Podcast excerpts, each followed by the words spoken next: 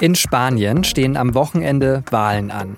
Und es sieht nicht gut aus für den Regierungschef Pedro Sanchez. Glaubt man den Umfragen, dann steht ein heftiger Rechtsruck in dem Land bevor. Karin Janker, SZ-Korrespondentin in Madrid, sagt, im Wahlkampf ging es weniger um Inhalte und mehr um Sanchez selbst. Und der ist ein streitbarer Politiker.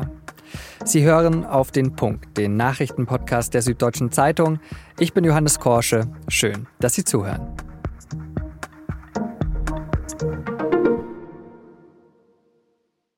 Wenn man mal auf die Bilanz der spanischen Regierung in den letzten Jahren schaut, dann sieht es da eigentlich ganz gut aus. Mal ein paar Zahlen, von denen wir hier in Deutschland gerade ehrlich gesagt nur träumen können.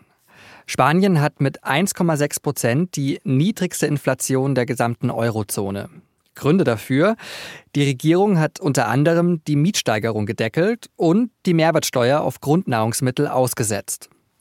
Und das erwartete Wirtschaftswachstum liegt in Spanien bei 2,3 Prozent. Zum Vergleich, die meisten Institute sind sich einig, dass die deutsche Wirtschaft dieses Jahr eher leicht schrumpfen wird.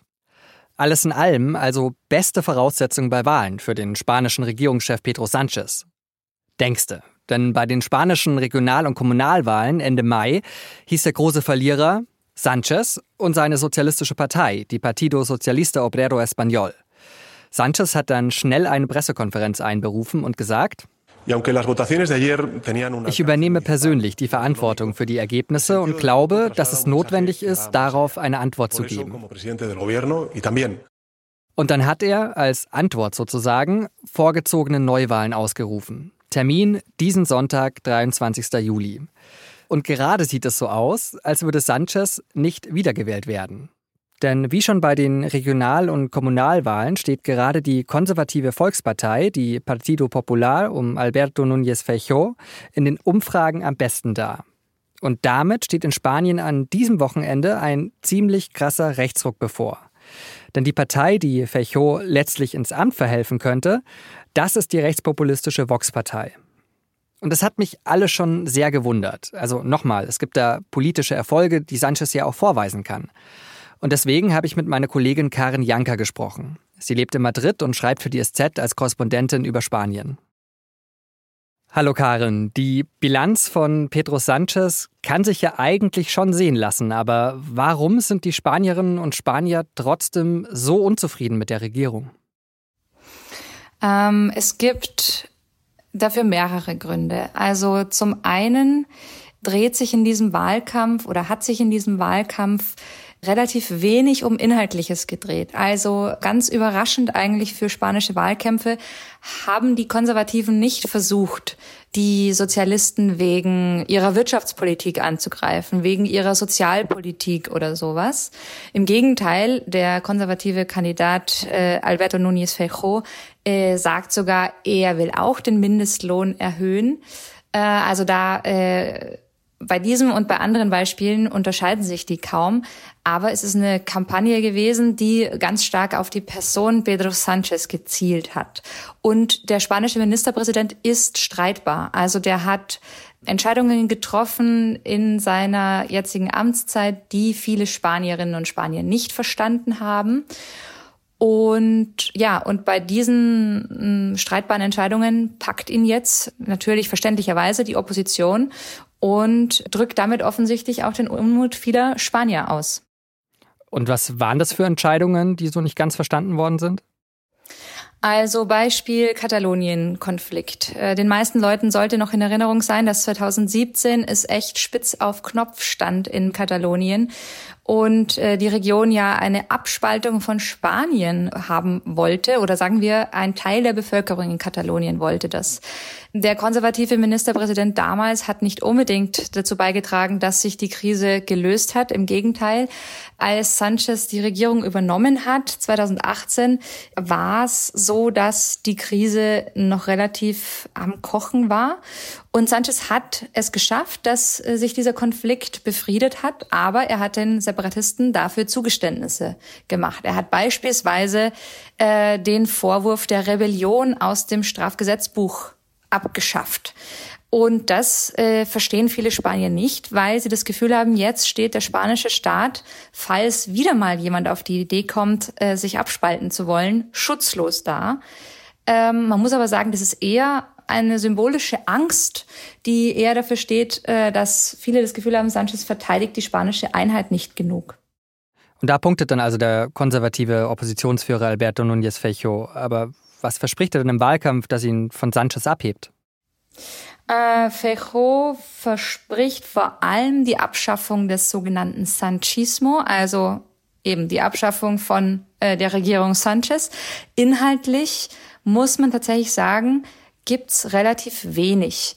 Das kann jetzt daran liegen, dass die vorgezogene Neuwahl für ihn und sein Team relativ überraschend kam. Also er hätte, glaube ich, gerne noch mehr Zeit gehabt, sich vorzubereiten und ein Programm vorzubereiten. Aber Feijóo will vieles von dem, was die Regierung Sanchez in den letzten Jahren gemacht hat, rückgängig machen. Er will den äh, Tatbestand der Rebellion wieder einführen. Er will das Gesetz äh, des demokratischen Gedächtnisses an den Frankismo rückabwickeln.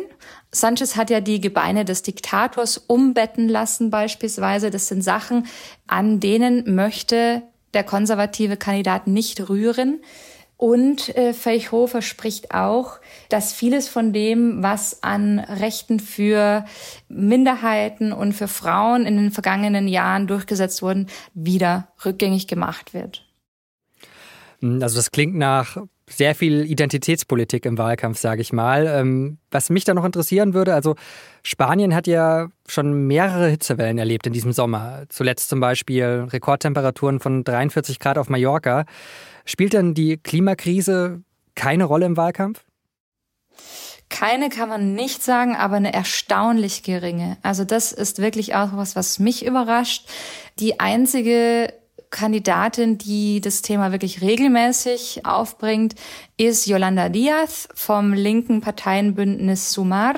Mit denen gemeinsam würde Pedro Sanchez regieren, wenn er denn wiedergewählt werden würde.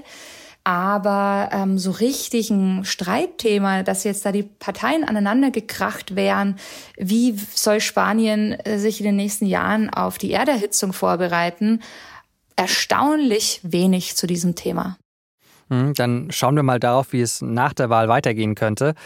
Glaubt man den Umfragen, dann dürften die Konservativen, also die PP, die meisten Stimmen bekommen, aber fürs alleine Regieren wird es ja nicht reichen. Es bräuchte dann die rechtspopulistische Vox-Partei als Koalitionspartner. Wofür steht die denn? Vox will den Stierkampf äh, fördern. Vox will das Recht auf Abtreibung verschärfen, den Zugang dazu erschweren. Vox will alles, was Spanisch ist, hochhalten, das Gesetz des demokratischen Gedenkens rückabwickeln. Also die sind in vielen Punkten gar nicht so weit von dem entfernt, was die Konservativen wollen. Sie sind in der Rhetorik deutlich aggressiver noch und äh, sie sind, was die EU angeht, natürlich auch höchst skeptisch. Also die EU soll sich raushalten aus allem, was nationale Politik angeht. Man will nicht äh, die Klimavorgaben der EU umsetzen. Man setzt sich sehr stark für die spanischen Landwirte ein. Und also der Klimawandel wird zwar nicht per se geleugnet, aber dass er menschengemacht ist, wird zumindest in Frage gestellt. man muss sagen, da ist Vox nicht weit von der AfD entfernt. Und die Aussicht, dass so eine Partei dann in der Regierungskoalition sitzen könnte, das schreckt die Spanier nicht ab.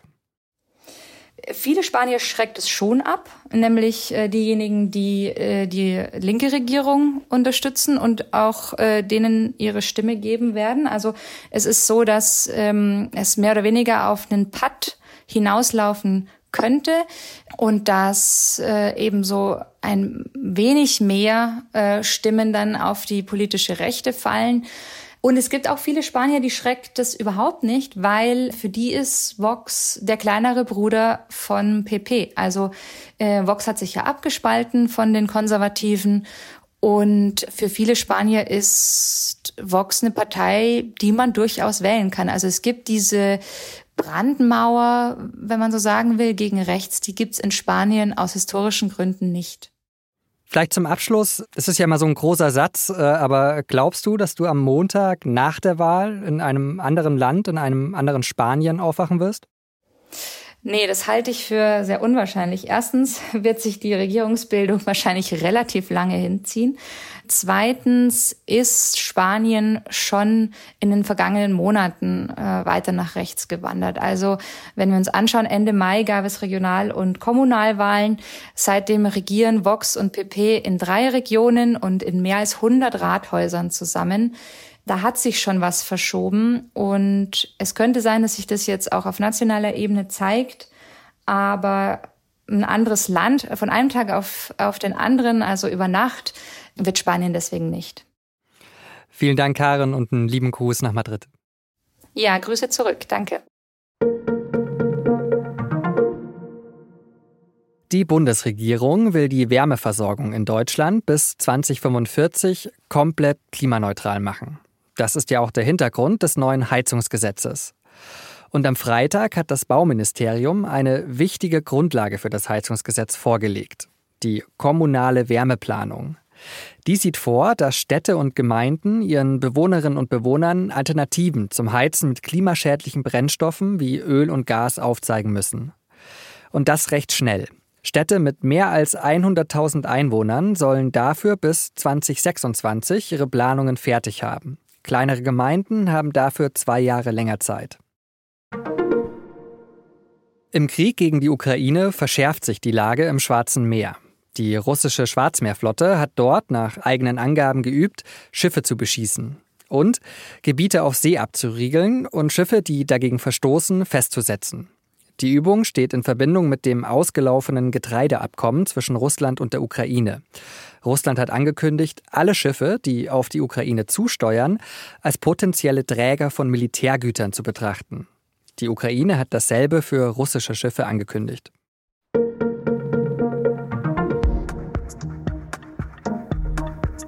Vielleicht haben Sie den Spotify-Podcast der SZ verzockt, das System Sportwetten, ja schon gehört. Falls nicht, ein Mini-Spoiler. In dem Podcast geht es auch darum, wie Fußballspiele manipuliert werden. In der aktuellen Samstagsausgabe der SZ finden Sie jetzt, digital und auf Papier, einen Text, in dem es darum geht, wie diese Manipulationen aufgeklärt werden und damit ja auch bekämpft werden können. Also wer macht das und wie funktioniert das überhaupt? Die Links zu unserer Podcast-Serie und zu dem aktuellen Text finden Sie in den Show Notes. Redaktionsschluss für Auf den Punkt war 16 Uhr. Vielen Dank an Benjamin Markthaler fürs Produzieren dieser Sendung und Ihnen vielen Dank fürs Zuhören und schon mal ein schönes Wochenende.